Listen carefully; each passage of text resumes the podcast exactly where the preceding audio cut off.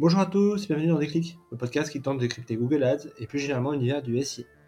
Je suis Jamie Lacoste, consultant SIA depuis plusieurs années et j'aurai le plaisir d'aborder une fois par semaine une problématique search.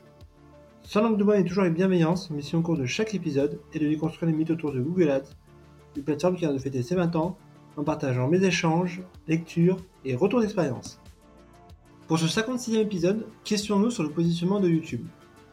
Premier média aujourd'hui en termes de temps passé, la plateforme semble avoir fait des budgets médias TV sa prochaine cible. Dernier fait en date, le lancement ce mois-ci d'un nouveau format non skippable de 30 secondes sur les télévisions connectées. Alors même si YouTube est en décroissance depuis quelques mois, plus en raison du contexte économique que de l'impact de la plateforme, force est de constater qu'elle a une carte à jouer.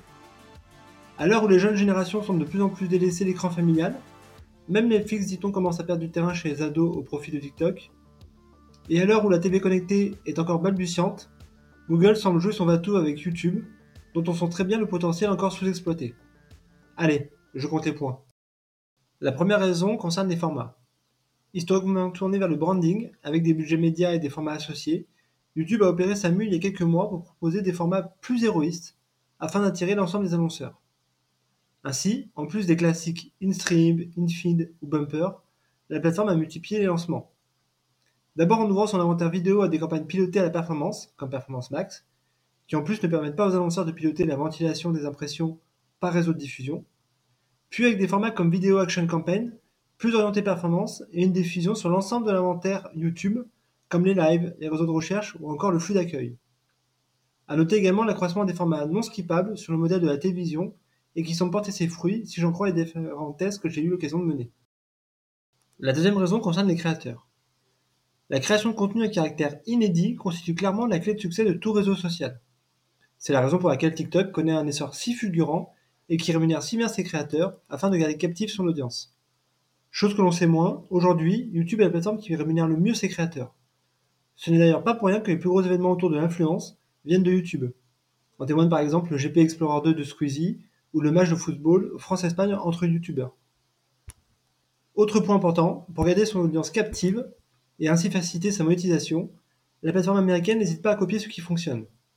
Le dernier exemple, les shorts qui sont un décalque des vidéos TikTok ou encore son abonnement YouTube Premium qui permettent de proposer une expérience enrichie et fait de YouTube finalement le premier réseau social de cette taille à proposer une expérience par abonnement, un peu à la façon d'un Netflix.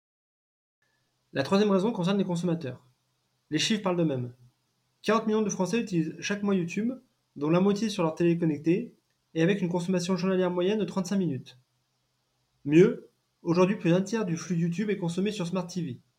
De quoi leur donner des idées d'aller titiller les chaînes de télévision. Surtout que désormais YouTube s'est musclé sur le volet études de notoriété.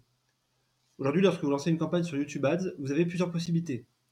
Lancer des brand lift surveys, c'est-à-dire des études gratuites qui permettent de mesurer l'impact du dispositif sur la notoriété de la marque, autour de plusieurs questions types et de quatre concurrents. Lancer un search lift qui permet de mesurer l'impact de la campagne, notamment sur le volume de requêtes associées à la marque. Et enfin, associer des acteurs tierces, que ce soit pour la brand safety, à savoir la protection de la marque, avec un acteur comme Double Verify, ou la couverture de marque grâce à Nielsen.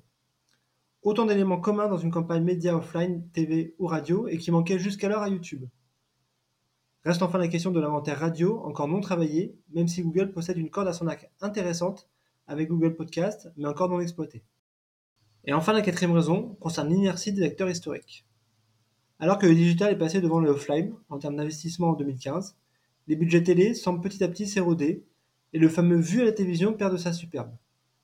Reconnaissons quand même toutefois que la télévision garde son magistère en termes de légitimité pour les marques et qu'un passage, même furtif chez Capital pour meilleur taux, et ce sont autant de milliers de leads générés dans les 15 minutes. Imbattable. Néanmoins, les acteurs historiques ne semblent plus innover. Côté programme, c'est l'ère du grand recyclage avec des revivals d'émissions des années 90-2000 en tout genre.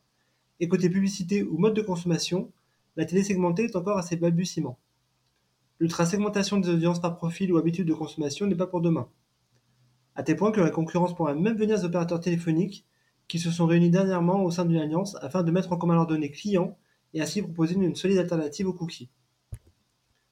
Autre limite importante, le manque de flexibilité, avec des plans médias qui doivent se négocier des mois à l'avance et des contraintes juridiques parfois sclérosantes, et nous avons le cocktail idéal pour voir un inventaire perdre progressivement de sa valeur.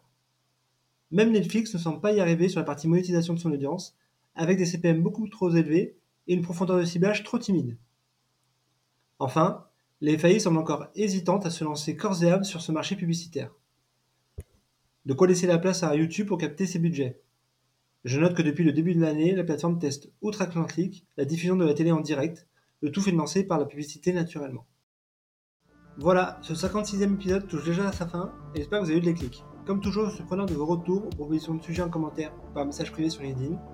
D'ici là, prenez soin de vous et si vous me cherchez, vous allez me trouver. Sur YouTube, bien sûr. Allez, à la prochaine!